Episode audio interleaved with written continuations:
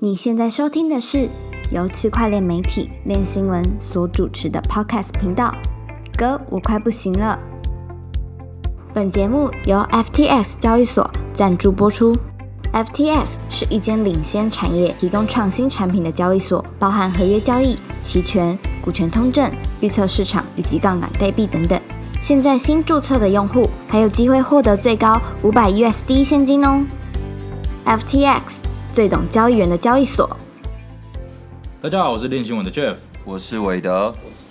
今天呢，我们来聊聊 Mask Network，它最近公募了。那我们也有写一篇文章，其实从那篇文章就可以看得出来，因为那篇文章点击率特别高，哎呦所以会发现说，其实很多人对 Mask Network 这个项目的就是代币公募很有兴趣。是谁写的这么屌？那不是重点，哦不是重点是呃，这个项目有许多人去参与它的 ITO 跟 IDO，但是其实我发现，因为我在他的社群里面，我发现很多人其实不太了解它 IDO 这个 LBP 的原理，所以今天我们就稍微来科普一下，就是说，哎、l b p 它这个原理是什么？嗯，透过这种方式去做参与募资的时候，需要注意哪些东西？嗯，对。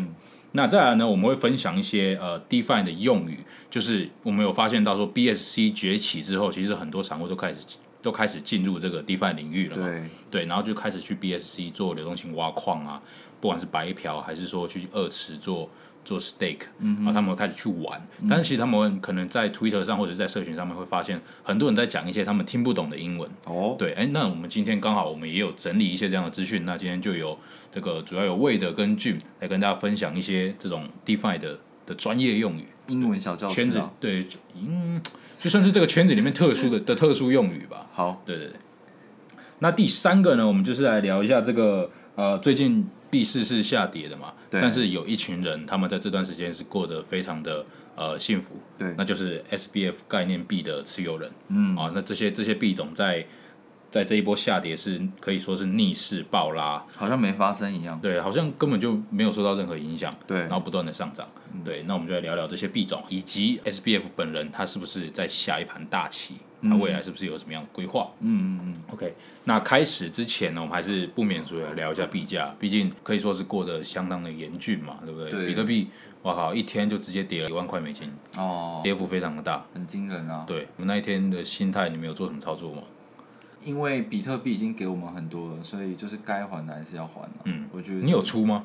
没有哎、啊，你没有出，你还是 hold 着嘛。我还是 hold 着， OK，因为在这种状态下，你就是会觉得说它应该是向下回调，但是还是有机会再回来的。然后现在你随便乱操作，全部卖掉的话，不一定会是一个好的结果、啊。对。那哎，我蛮好奇一件事，就是你女朋友有买，就是以一个没有在关注市场的的持有人，她的心态是什么我觉得有两种心态，第一个就是会蛮暴怒。对暴怒啊，就会觉 得那好像说，就是一个心情，先从那个什么暴怒会变暴怒，然后变那个低迷还是什么？啊，就说你你给我你你介绍我是什么币，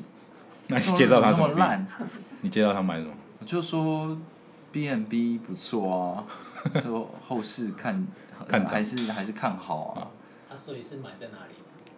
买在这个就不说了，但是三字头吗？ 反正因为它暴涨得很厉害，所以它回调的也很厉害嘛。对对对对，所以那肯所定以的。我也没有特别跟他说这个现在币价进行到什么样的状况，他还是关注在比特币上面啊。嗯，但相对来讲，我觉得可能因为近一年好像都是一个牛市的状况，所以他反而对于这种下跌他会蛮有信心的，就是觉得说啊，它下去了应该还会再回来啦。对对对，其实牛市就是这样，就是投资人会养成一个惯性，就是 buy the dip，嗯对，就是反正不管怎么样，它跌到一定程度，它就是一定会弹回来啦。嗯，牛市的时候，我相信很多人都已经开始培养出这样的一个一个交易习惯了。对，对，但这习惯，呃，确实在牛市的进行中，它会帮你赚到蛮多钱。但是如果有一天牛熊转变的时候，哎，那一波你可能就会赔很多。哦对，趋势反转的时候，你反而逃不了。对，你会以为说，哎，我 buy the dip，我就继续买，对买买着买着，你会发现，哎，它好像回不去。嗯，对。那你觉得有什么建议吗？就是对于我也不知道啊，因为你实在是真的很难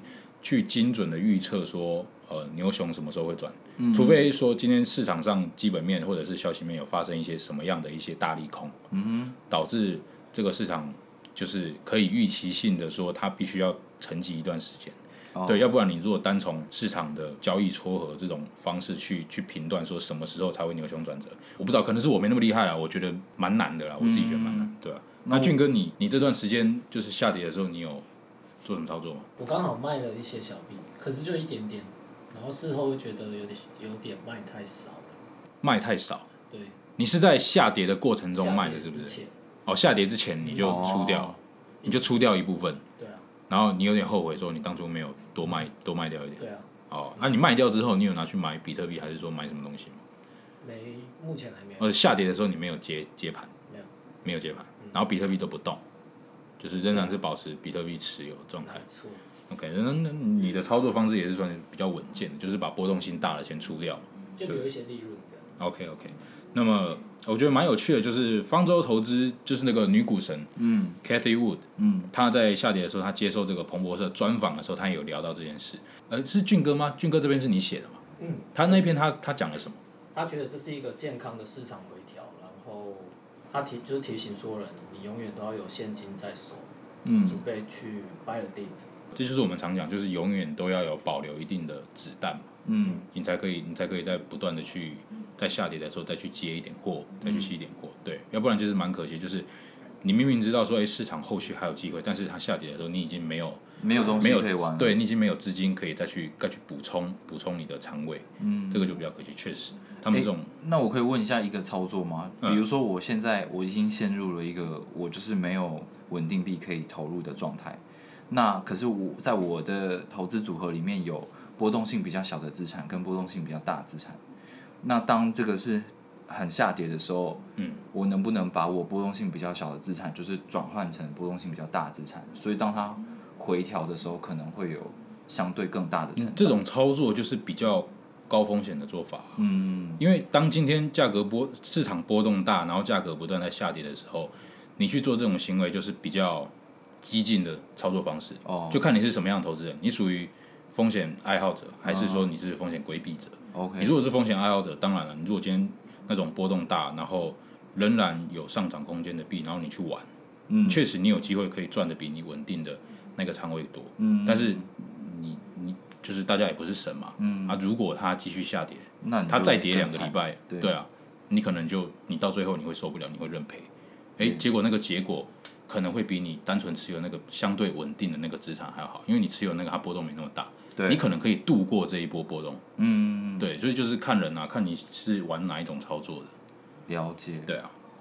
好，那我们正式进入话题，就是这个 Mask Network 它的公募所引发的热潮。那 Mask Network 这个这个项目呢，它主要是做一个加密货币跟现实世界的一个门门户插件啊。嗯，就是如果大家在用 Twitter 的话，你们可以去下载看看。它除了可以帮你的推文加密，就是你可以把你的文章加密起来，然后除了你的好友或者说呃你自己以外，其他人都没办法看，甚至是连 Twitter 的官方人员都没办法看。哦，对他看到的是一串一串像乱码乱码的东西对啊，对对，因为它被你加密过了。对对对，这其实他们很早之前就在做这样的东西。那后来呢，他们开始在做一些呃，把加密货币的东西直接串接在 Twitter 的对这个网站上面。例如说，呃，它有一些币嘛，例如说它有一些一个钱的符号，然后 BTC 或者是钱的符号 ETH。对你把你的滑鼠移到上面的话，诶，它就会直接跳出来说现在的交易市场有哪些，现在币价多少，对或者说它甚至可以让你直接在上面进行 Uniswap 交易。嗯，对，我觉得这个东西就是它把本来很复杂的加密货币这个领域的东西变得相对简单了。对对，这是它的目标，就是它要把加密货币市场跟现实世界让它的这个 gap 缩小。对对我这觉得是他他的是一有个看到需求啦，因为很多的这个 crypto 最新的资讯其实都在 Twitter 上面发生嘛。那有的人他看到了呃一个东西出来可以交易，他想要现在干，他看到就马上要买进的时候，他可能还要转到其他平台，然后登录他的钱包或者是进入他的交易所去做买卖。可是他做在浏览器上面做了一个插件，然后当有人讲到这个币的时候，他只要一点下去，然后做一个 swap，他就可以去买入这个币了。对对对，这就是呃，不管是对新手还是老手来讲，这个工具都还蛮有趣的，嗯蛮好用的。嗯对那这个项目也蛮多投资机构去投的。那这一次 Mask Network 它的公募跟空投额度加起来，总共占它呃代币总量的九趴左右。嗯、对，那大部分呢都还是他们基金会跟早期的投资人拿的。嗯，那虽然说只有九趴，但是大部分的这种零售投资人都还是对它的代币是很疯兴趣狂的，很高，对，兴趣很恐兴趣很高。那时候他发布那个空头细节的时候，就会很多人在吵啊，呃，为什么我没有空头？为什么我没有空头？嗯对。然后后来，呃，ITO 结束了，就是透过 Twitter 去做做公募的这个活动结束之后呢，它的代币也在很多家交易所陆续都上对币都了，陆续都上架。上市，嗯，对，那上架的价格，说是说句实在话，是超乎应该是超乎所有人的想象。哦以我刚刚看了一下，它的代币价格还是在二十块美金以上一颗。哦，那它整个项目大概发行了一亿，所以它整个项目估值全流通估值大概在二十亿美金，哦，对，非常的高，蛮厉害的。那它发行价是多少？呃，它的 ITO 的价格是大概零点八到零点零点八五嘛，零点八五到零点九五哦，之间，哦，对了解，所以基本上涨了涨超二十十倍了以，上了。嗯，对嗯。嗯就是这边补充一下，就是刚刚讲到的 ITO 呢，其实就是 ICO 或者是 IEO 这种概念的一个延伸啦、那它因为它发生的场景是在 Twitter 上面，所以它就把这个叫做 Initial Twitter Offering，就是初始 Twitter 代币发行，对，对，就是透过 Twitter 去做这个发行的动作。对，那它的这个 ITO 这个公募阶段结束之后呢，它就进入了 IDO 哦嗯哦的 LBP 的认购阶段。IDO 的意思是什么？就是 Initial Dex Offer，哦，就是去中心化交易所的的这个的这个叫做什么诶？初始去中心化交易所代币发行。哦，我们解解释完 IDO，接下来我们要解释 LBP 了。LBP 这个就比较难一点。LBP 这个东西是由 Balancer 它推出的一种呃公募的池子的一种 Smart Pool， OK，对，它的全名叫做 Balancers Liquidity Bootstrapping Bootstrapping Pool Pool，非常的冗长，所以我们不要我们不要记它，我们就直接记 LBP 就好了。好基本上 LBP 它就是一个智能的资金池，哦，如果你有办法理解就是 Uniswap 那种资金池的话，你可能会比较好理解 LPP。嗯但没关系，我们用相对简单一点的方式来讲。我们假设今天有一个池子，嗯，里面有石头跟水嘛，嗯，那你今天可以在这个池子里面自由的拿水跟石头，对不对？那这就是一个资金池，可以让你去做交易。嗯哼，好。那你要记得的一件事情就是，池子里面的石头越多，石头相对水就会越便宜。哦哈，那水越多，水比石头多，那水相对石头就会越便宜。哎呦哪一个多，哪一个就会比较比较便宜，哦嗯哼，价格价值就会比较低，嗯，哦，概念大概是这样。那 LBP 这种这种 Smart Pool 它的概念是什么呢？就是你先想一下，你现在前面有一个池子，有一个水池，嗯，那外面呢接了一个水管进来，这个水管每十分钟就会冲一次水进去，就会加一次水进去，哦，换句话说是什么意思？每十分钟水的供给量就会增加，嗯，所以每十分钟水就会降价，嗯哼，这样大概概念了解嘛了解， ？OK，那我把它带到加密货币的的方式来跟你们讲，这个水，这所谓的水就是它的代币，嗯哼，然后那个石头就是稳定币，对，它每隔一段时间就会从池子里面去注入代币，嗯哼，那这代表什么意思？每隔一段时间，池子里面的代币供给量就会增加，嗯、所以如果今天这个池子里面都没有人去做交易，没有人把水拿出来的话，水就会不断的下跌，水就越来越便宜，，对，水就会越来越便宜，嗯，那概念就是这样，如果今天都没有人做交易，水就会越来越便宜，嗯，它就是一个曲线，就是一个往下的一个曲线。 OK，对，现在其实有很多的项目，新的项目都透过这种方式在发行代币。嗯，对。不过我们有发现到说，就是我在那个 Mask Network，嗯，它的社群里面，我发现其实很多的新手他根本就不知道 LPP 这个池是什么，他们以为他就是开了一个池子，嗯，然后反正开了我就是冲进去抢就对了。哦，那这会发生什么事情？回到我们刚刚讲，如果这个池子它一开的时候你就去抢了，嗯，它后面还有很多的水要注进来，对，那你很有可能会买在最高位，没错，对不对？没错，因为按照它的原理来讲，它的代币价格会越来越便宜。嗯，如果今天你抢着买了，后面的购买力又跟不上的话，嗯，你就会被套在山顶上。嗯，但是很多散户不知道这个东西，嗯嗯，很多很多小白他们不知道这个东西，他就是一开了就急着抢。我昨天看到什么？我昨天看到一个让我吓一跳的一笔交易，哎呦，有一个人拿一百 USDC 去换 Mask，一个吗？有一个人啊，嗯我不知道有一有蛮多人的，嗯我反正我就看到一笔交易是这样，他拿一百颗 USDC，一百颗 USDC 去换 Mask，嗯但是你们知道吗？他的 gas fee 花了一百五十块钱美金，哼，哇哦，这是一个有点疯狂的一笔交易。我不知道他是以什么样的心态去做这笔交易。他去买一百块美金的东西，但是他却要额外付出一百五十块美金。嗯嗯，很多人就只想着说啊，我要买这个东西，我觉得这东西会涨，但是你不知道你到底付出了多少成本，你不知道这东西它的估值到底合不合理，你不知道这个东西它的呃，你这个东西你有没有可能会买贵？对，很多人没有去思考这些东西，就是很急着疯魔进去。现在市场好像蛮多的散户都是以这样的心态在在操作，嗯所以我们可以看到很多币，它一发布发布出来进入二级市场，哎、就会一直飙涨，嗯哦，就可能就是这些散户都是急着想要冲进去买。他结果看起来也是好的嘛，因为他就赌那二十，他就赌到了，然后他就二十倍，嗯，我觉得现呃没有没有，那个它在 I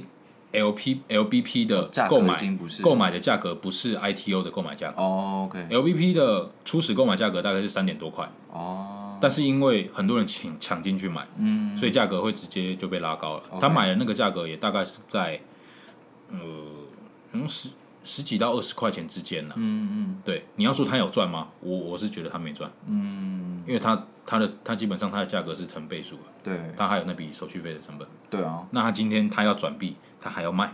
那哦，他要花多少成本？也是对，很可怕，他基本上他那个他买到的那一笔 mask 的平均成本是被他拉高很多的，无形中被拉高很多。嗯对那这个这边就是要特别提醒，刚接触不管是 IDO 还是 LBP 这种公募方式的的散户，嗯，你在做这些操作的时候，你必须要注意几个点，就是滑价的问题。第一个是滑价，嗯，好、有些人他会为了一定要执行这笔交易，这边必须要讲一下，就是你在执行这种，不管是你在 Balancer 或者是 Uniswap 这种 AMM 平台做交易的时候，嗯，如果今天滑价超过你的预设值，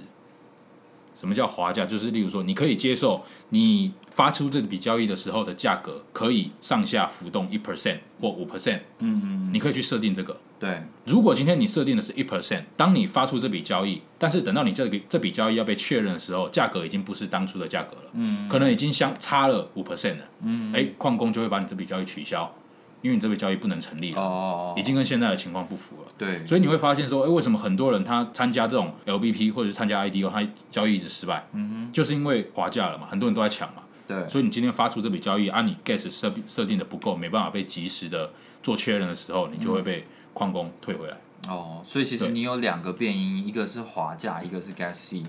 滑价基本上，你如果说 gas fee 设定的够高，滑价就不会是问题。嗯嗯对你如果设定的够高，嗯哦，OK，就是你那个时间点你抓的越短，嗯，那那个滑价就问题就哦，会因越为你小。马上就是会对啊，马上就会被确认了。对对对对啊，但是有些人他就会为了说啊，我要把我把滑价设高一点嘛，嗯，我可能设到十趴嘛，对或者说他甚至不直直接不设限都有，哦他可以调成不设限，哦或者说他可以设到三四十趴。 ，OK，去买，他以为这样子，他以为他调到三四十趴，他就只会可能啊，他顶多滑价十趴，然后我可以省但是 gas fee 这样，对，然后你可能 gas fee，你又一定，他就是说我一定要买到了，他的概念就是我一定要买到这个币，哦但是有可能一买到那个价格就是非常的扯，就可能真的在三四十趴，哦，这是有可能的，不是不可能哦。嗯哼，对，所以这个你要注意。当如果你今天要去调整那个滑价的设定的话，嗯，你那个基本上那那个就是等于是什么？等于是你汽车的电脑，嗯，它可以保护你，就是不管你在偏移，还是说你车道偏移，或者是你转向过度的时候，它可以帮你拉回嘛。你今天取消了这样一个安全机制，嗯，那代表什么？代表就是如果今天发生了价格波动剧烈的时候，你就是会你有可能以很撞到高的山壁价，格，以对你就会以很高的价格去买到那个币，那个价格可能会超乎你的想象。可以哦，对，所以今天你要调整这个东西的时候，你要再三考虑。譬对，喻大师哎，然后再来就是 LBP 这个东西，你要有耐心，嗯，不是说一开始就是跟我们刚刚讲，你不要一开始就冲进去抢。嗯哼，它这个东西就是你要去评估它还有多少库存还没释放出来，嗯哼，那它现在的买价大概平均在什么地方，你才可以去推估说大部分人的成本在哪里。哦，对你只要知道大部分人的成本，你就可以知道哪个价位是你适合的进场点，嗯因为大部分人都不愿意低以低于自己的成本卖掉嘛。嗯，对你去抓抓出那个价位，那你去执行 LBP 的时候，哎，你会相对你有办法，你有办法抓住那个价位，相对的，你操作 LBP 会比较啊有利，也比嗯较、也比较不容易亏钱。就你可以去计算一下，说它应该要有的合理价位大概是在多少。对对，但缺点就是你可能会需要盯盘，你可能要常常看，你才可以等到你的那个合理的价位。对对，你就是偶尔要去关注一下，然后要去知道它的库存还有多少的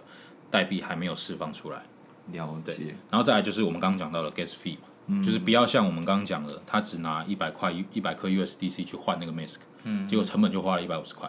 好的，对，这个是一定要去注意的。但是我发现哦，我昨天昨天真的那个群里面好精彩，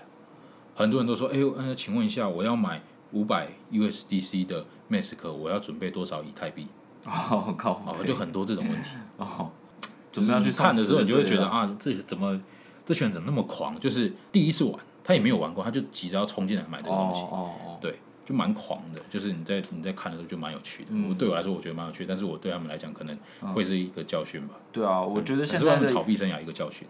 嗯，因为现在以太坊的这种 gas fee 的状况对新手真的是太不友善了。我只要对一不小心，我是会支出非常多的费用，对啊，对啊，对啊。好了，那 Mask Network 这个部分我们就聊一个段落。对啊吧、那接下来就是一样，我们刚刚也有讲到这个所谓的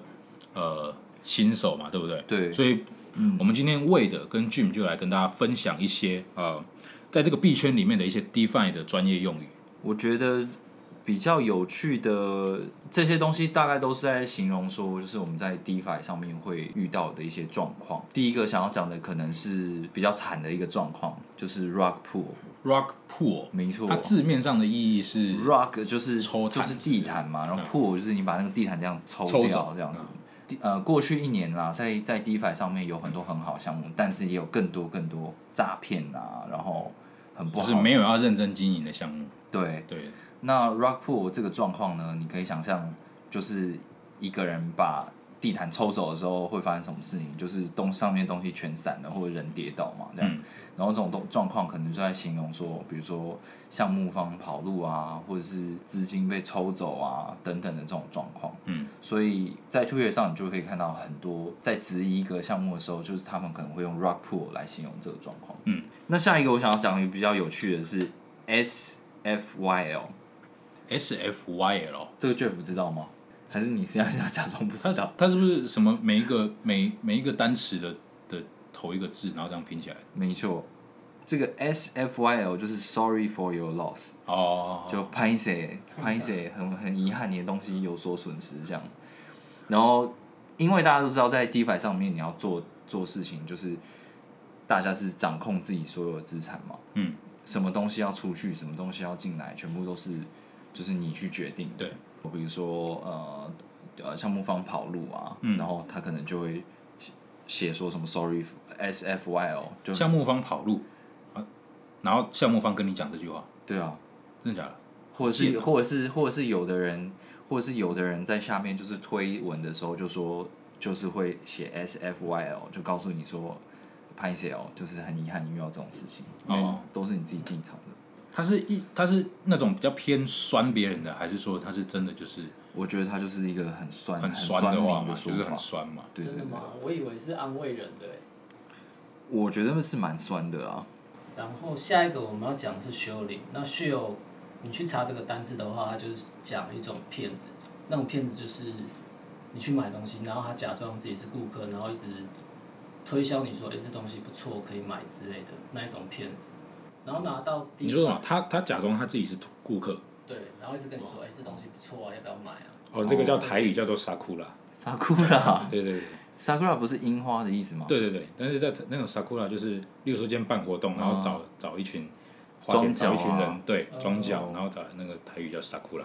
我还想象是那种夜市，不是会有那我也种是想到 E 夜市、哦对，就是在拍卖，然后卖一个很烂的玩具，对对然那后种就也说是什么现在就要多少钱，然后就会有那种乡民就说哦，这这两百、三百、五百，就是然后旁边就有那时候呢，我跟你讲这个东西哦，价值五百块，它现在两百块太便宜了，就是那我种我现在标给你看，两百五，啊对你就看真的假的，真的假的，哦你，你就不要走。这种就是叫就是修炼，嗯，台湾话叫做 Sakura，没有人呃，台对，台湾会用台 Sakura，语的话，我听到的是这样，我不知道其他地方还有没有其他大的陆用不。就拖嘛，大陆现在都都是讲 CX，是这样。对，就是传销，传销哦他，们的那个传销，那就是谁 C 谁在 C 叉谁 C 叉谁什么 B 这样，大大陆是用 CX、C 叉哦这样，，那那奶跟 C 叉哪一个比较？哪是一个样什么一样不意一思，我觉得一样意思。哦，对，传销也不一定不好啦，就是你基本上在这个圈子里面，一个币如果没有传销，那个币就没有用了。对啊，你就是要讲对的，你一定要有。我跟你讲哦，这这个呃这个市场就是这样啊，你这个币，这你这个项目，或者是你这个这个不管你的理念或者是你的项目的技术概念再牛逼，嗯，没有人帮这个项目奶，嗯这个币就永远不会有热度，对对这个项目永远不会有热度对。你去看所有成功的项目，比特币有多少人在帮他奶，嗯多少人在传销他，以太币也是，嗯，你基本上市值前一百大都有人在帮他奶，我觉得就是要有那种简单粗暴的形容方式，就是然对，后就然后对乡民就会很容易就是听进去，对，而且就是你要很看社群，这个市场很看社群，不管是技术，不管是技术的开发者社群，还是说投资社群，你那个社群只要庞够庞大，你那个币的市值就会跟着起来。嗯，当初的 EOS，哦，当初啦，当初现现在不知道怎么样，当初现真的在就然后社群也逐渐也是变得薄弱了嘛，哎没有啊，就转转职啊转波卡 转职也是下下降，哦全部转去波卡是不转是？职，所以你会，所以对不对？所以我们看到波卡一直涨，没哦错，对对对，厉害社群整个起是来这，个意思。对啊，可以啊，这群人是可以当职业的啊、可以付费使用，确实啊，其实就这可是这个东西有时候就是鸡生蛋，蛋生鸡嘛，嗯嗯，你币价要涨，你共识才会强。对，啊，你才社群才会大，嗯但是你要有社群大，你币价才会涨，嗯就是这东西相辅相成，鸡生蛋，蛋生鸡。嗯，对嗯，好，啊，还有没有？还有没有一些特别的？有的有的。但接下来呢，要讲的就是两个，一个是 Degen，一个是 Ape。这个之前我们好像有在跟大在聊说跟那个黄立成大哥访问的时候，有去讲到这个这个概念。Degen 呢，它是那个 Degenerator 的一个一个缩写啦，然后呃，degenerator 就是你可以，它它可以翻译成是一种堕落者，就这个人很堕落这样子，嗯，的一个概念。那在 DeFi 领域呢，它可能比较像是赌徒或者是老手的这个概念。嗯，那为什么会这样说呢？因为 DeFi 里面其实有很多新的项目，然后推陈出新，出的非常快。嗯，那最保守的人，或者是所谓的那种 DeFi 的研究者，就是很精明的投资者，他们可能会觉得要符合很多条件，比如说团队尽量不要是匿名的，嗯，呃，智能合约要经过审计，嗯要有时间锁等等之类的，嗯呃，条件他们才会想说好，我要投资。啊，但是就对于 Degen 这种老手赌徒来说的话，他可能就是凭一个感觉，他觉得觉得凭他经验，他觉得这个东西可以，他就直接干进去了。啊，对，那他很有可能就在这个这样子提前进场的状态下，就是得到一波很大的收获。这 OK 样 OK OK，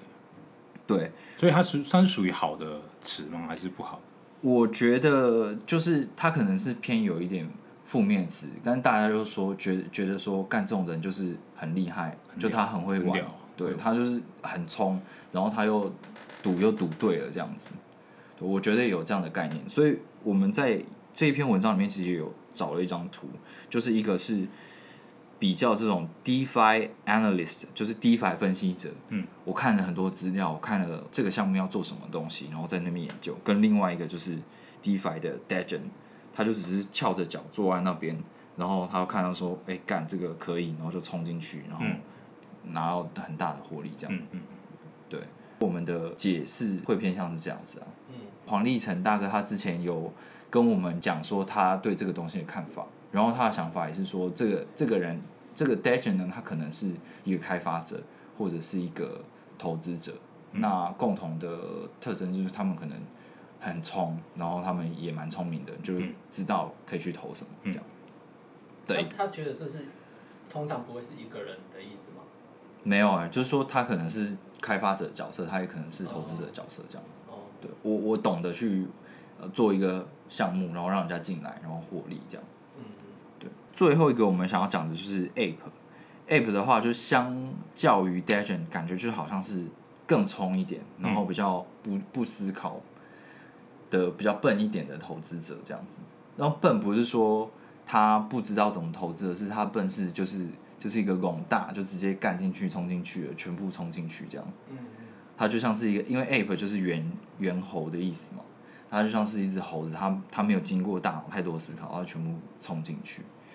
对，那所以很多那个在 Twitter 上面啊，有一些社群在讲说，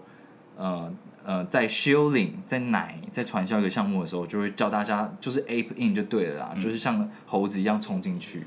那在一个 DeFi 的热潮里面呢，或许这样子的人也很容易获利，因为反正他就是无差别啦，他只要中一个的话，他可能就有很大的获利。对，那么以上呢，就是你要分享的，就是我们要分享这些 DeFi 用语。就在我们的文章里面呢，其实有更多关于 DeFi 比较专业一点术语，比如说大家必须知道的啊，破 one 破 two 是什么东西啊，无偿损失啊这些东西。那我们是挑里面觉得比较好玩有趣的东西来跟大家分享。那你实际上如果想要投入 DeFi 来我试着玩一些东西的话呢，可以看这篇文章来了解更多的详情。好的，那我们开场有聊到这个就是市场的崩盘嘛，但事实上在这段下跌期间，SBF 的概念币并没有受到市场的影响，哦，反而不断的爆拉。例如啊、呃其实大部分我们都有写到啊，例如说 Ray 啊、Solana、SRM、Maps 这些跟 FTX、或者说 Sam 这个人息息相关的这些币或者是项目，这段时间都是不断的上涨。那包含最近宣布投资了大概多少钱？三千多万嗯，美金，然后直接把它上架 FTX 交易所的这个 Phantom FTM 代币，对，对，也是不断的上涨，没有在停的，一直往上冲。没有在停的。哎、你好像有持有 FTM 是不是？我就是这个非常有 sense 啊，就是在这个 Andrew Crandre 他一突然在他的 Twitter 上面贴一些他最近有在开发这个在 Fantan 上面开发一些应用的时候，我就想说这个是有蹊跷，就可以买，可以买。就买了那你自己一百你一也是你这百是块美金。你这算 Day Gen 还是 App In？我觉得我应该是偏向于 Ape In 的那哦种，因为你根本不知道他在开发什么，这样嘛。对对对，根本根本完全看不懂，感觉是做一些跨链的东西啊。所以说牛市 App In 还是真的是会赚钱的。对对对对对那 FTM 对，就像刚刚魏德所说的，呃，AC 它有在上面做开发，嗯，那所以很多人就开始会有一个幻想，就是有可能开始就是 Phantom 可能会是下一个 BSC，嗯，或是下一个以太坊的执行层，可以在上面做一些 DeFi 的应用，嗯嗯，对，大家就会开始这样的想象，那所以很多人都开始买买入。那这个 Sam 他也有讲说，他要把 Phantom 跟 Serum 的生态系统整合，哦，但具体来说，具体而言，他们要怎么去整合，我没有很清楚，我没有特别仔细去看。对啊，对但是我估计应该有是一些流动性跟一些 DeFi 生态系统的整合，嗯，觉得蛮值得关注的。对。对，感那觉就是呃，比如说呃，Solana 上面有的特殊的币种，然后在 Phantom 上也会出现，对，我觉得是这嗯样应的感该觉会吧嗯是。那另外一部分就是这个 Radium，嗯，哦，比较就是最新也是比较新的上架 FTX 的项目，这个项目是 Solana 上面的项目嘛，对不对？对它是专做就是 AMM 流动性这些东这种这种东西的交易所。对，那他也宣布说，诶，他要跟熟悉 Swap，就是以太坊这个熟悉 Swap、去做整合，希望能够帮他把流动性引导进 Solana 这条区块链。对，你就感觉好像这所有一切 Sam 好像都在都在他的计划之内，他好像对对对，他好像就是在 BSC 崛起之后，嗯，他就开始动作非常的频繁，没错，然后好像就开始想要搞事。哦，对，我觉得这个非常值得关注吧，应该是啊，应该不是啊，单我觉纯得事啊情不单纯。对其实应该不单他在呃 BSC 真正红起来之前，他在 SRM 还有 Solana 计划应该更早发布，更早让更多人知道，然后熟悉这个东西。可是看起来他好像有很长一段时间没有一个很爆炸性的对对对成，那长。段时间其实是沉寂的，就像 BSC 那段时间一样、p a n c a k e 或者是其他一些项目也是出了很久，Burger，嗯，对不对？嗯，或者还有什么 Spartan，那 Spark 其实很早就出了嘛，去年都出了嘛，对对对，那但是沉寂了很久，就跟 SRM 一样，没错那，两个东西就沉寂了很久，但是就是到 BSC 崛起了。对，流动性全部跑去 BSC 之后，哎、s a m 好像动作又开始大起来了。嗯哼，对，我觉得这嗯生态系统，这好像去中心化金融这个生态系统好像就是这样，就像去年吧，嗯，自从苏喜出来之后，它就带起了一波 fork 潮，对，很多新项目开始 fork，我就抄它的代码，然后开始去做东西，抄它的代码开始去做东西，嗯嗯，对，那段时间就带出了这个 fork 潮，嗯，那现在也好像也是一样，就是 BSC 崛起之后，也带起了就是其他这种侧链或者是公链，他们打算要。跟打算要以太坊竞争的对一个对态对，势他们这样子他们想要把以太坊的流动性吸取过来，做他们执行做以太坊执行层的这样一个一个风潮，好像也开始了。对，说到这个，就是呃因为之前 Jim 有写一篇文章，然后里面就有整理说跟以太坊竞争的这些公链三十日以内的这个涨幅，然后当时我们整理出来的第一名的涨幅就是呃 Phantom，、就是 FTM，嗯，然后那时候的币价好像是多少？零点一，零点一多，零点一多，然后它的成长性是最高的。嗯，结果呢，呃，很明显这个趋势刚开始之后就继续在延续，然后再爆发。现照那那时候那一张表上面的那些币价，到现在都是很可怕的成长。那时候看起来就已经很可怕了。对，对，殊不知现在看那个那个线，那个线应该是平的了吧？对啊那个嗯有点平，有点平。现在看的时候应该已经是平的了。对，因为在我们录音的这个时候，FTM 的价格已经到零点七，也就是说，我们当初看到那个涨幅已经是第一名，然后非常可怕的价格，又再翻了七倍。对对对对，BSC 这个风潮其实为这整个生态系统带来一个不一样的思路，就是其实过去前半年吧，嗯，其实大家都在想说以太坊的这个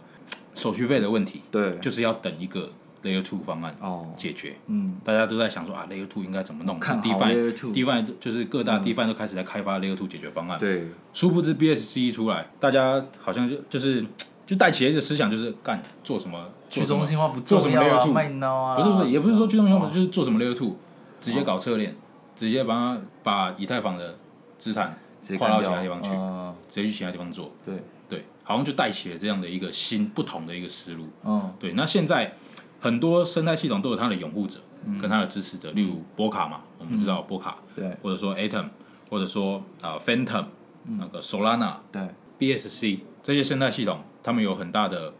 呃开发的一个社群，嗯，那也有他们的支持者在。对那究竟这几个生态系统在未来一年或两年之后，谁会胜出？或许现在的决定会会对你未来的资产会很有帮助。哦，就你如果今天你做了正确的决定，嗯，或许未来一年你的资产会翻好几倍。如果你选到一个正确的生态系统的话，嗯，那究竟这些生态系统谁会胜出？欢迎到我们的脸书粉丝团分享你的看法。那我们今天的 podcast 节目就到这边喽，谢谢大家。谢谢，你想要关注区块链产业，但没有时间看文章吗？我们用说的给你听，那些练新闻没有写出来的主编心里话，